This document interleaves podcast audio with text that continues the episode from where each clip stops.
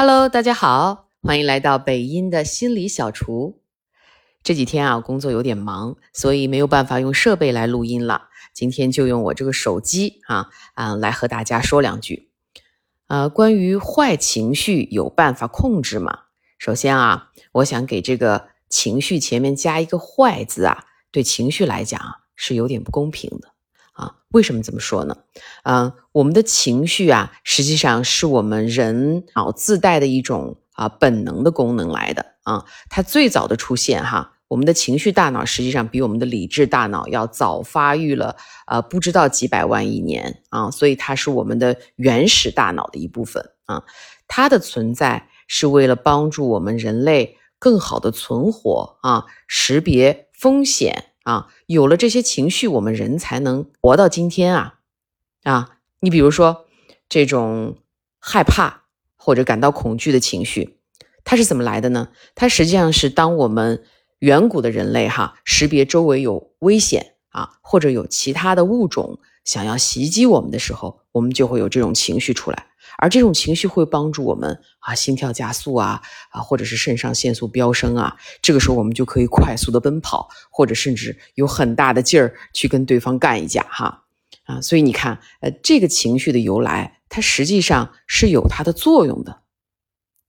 啊。那么当然，这个由于我们人类的这个生存环境的变化哈，这个情绪的功能呢，渐渐其实有点跟不上我们现代文明的进步了啊，我们会因为。可能是因为上班迟到啊，或者是啊被呃老板批评啊，就会有一些这种类似于远古的这种生气或者或者是这种害怕的情绪出来哈。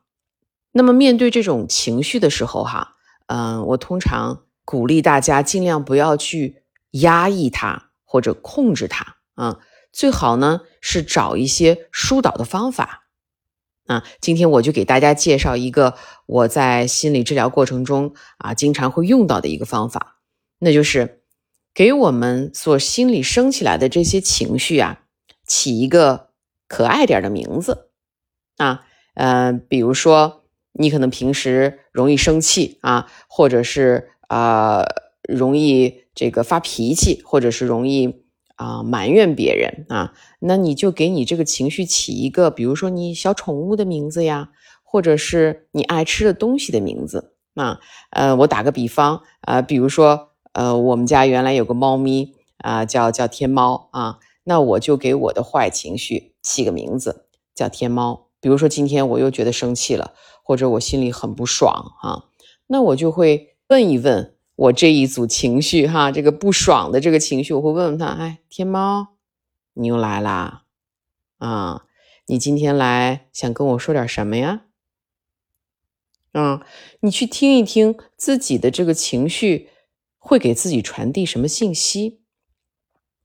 很多时候，如果你仔细去体会自己的情绪的话，你会发现这个情绪里边有大量的信息，比如说。啊，前两天我在这个课堂上发言的时候啊，我我其实是当时是很紧张的啊，我都能看到视频摄像头里边我那个可能脸都有点红了哈。当时那种情绪就特别紧张啊，有点焦虑，然后感觉心跳也特别快哈。我当时就跟我的这个焦虑的情绪啊啊，或者说这种紧张的情绪对了个话，我说：“哎呀，天猫，你想跟我说什么呢？啊？”嗯，然后我就会发现，其实他想跟我说的是，哎呀，我太想要在这一次啊小组讨论中把我的结果呈现的好一些了啊。如果我呈现的不好呢，我可能就会啊很失望啊，会觉得我自己呃羞耻的那种感觉，所以我的脸会发红嘛啊，哎。但是我转过来这么一想，我说我这个情绪表现出来的这种紧张、焦虑，可能内底是有更深层的，实际上是我对我自己的这个高期望或者高要求造成的啊。然后我就继续啊去理解我自己的这个对自己的这个期望是从哪里来的哈，嗯，我就会发现这其实是我一直以来的一个一个习惯，或者说我从小形成的这种价值观啊。嗯那然后我自己就会开导自己了。那么这种高期望值是你现在需要的吗？啊，这种模式对你现在的这个情况还管用吗？啊，比如说我已经一把年纪了，对吧？然后我现在再来上学的话，其实我对自己的要求可能没必要再和年轻的时候那么高了。啊，呃，那是我一直以来过去当好学生哈形成的这种模式，在现在这种呃环境下哈，都是一群老美，对吧？然后可能本身咱英文也不是那么好，虽然也能说哈，那肯定啊不会像原来的那样给自己的期望一样表现的那么好。但是你仔细想想，嗯，差不多就行了啊，嗯，能把这个事情做到自己能做的程度就可以了。啊，我就这么对着画，对着画，然后发现，哎，这个情绪慢慢就没了，就下去了，我就没那么紧张了，就好像自己给自己做了一场心理咨询一样。好，那这样和自己的情绪对话的方法就教给大家啦。嗯，你回去也可以试一试，给你的情绪啊，不管是生气呀、愤怒啊、悲伤啊，起一个你喜欢的名字，然后等他们来的时候，记得和他们。对一个话，看看他到底想给你传递什么样的讯息。了解我们的情绪，其实非常能够帮助我们更好的了解自己啊。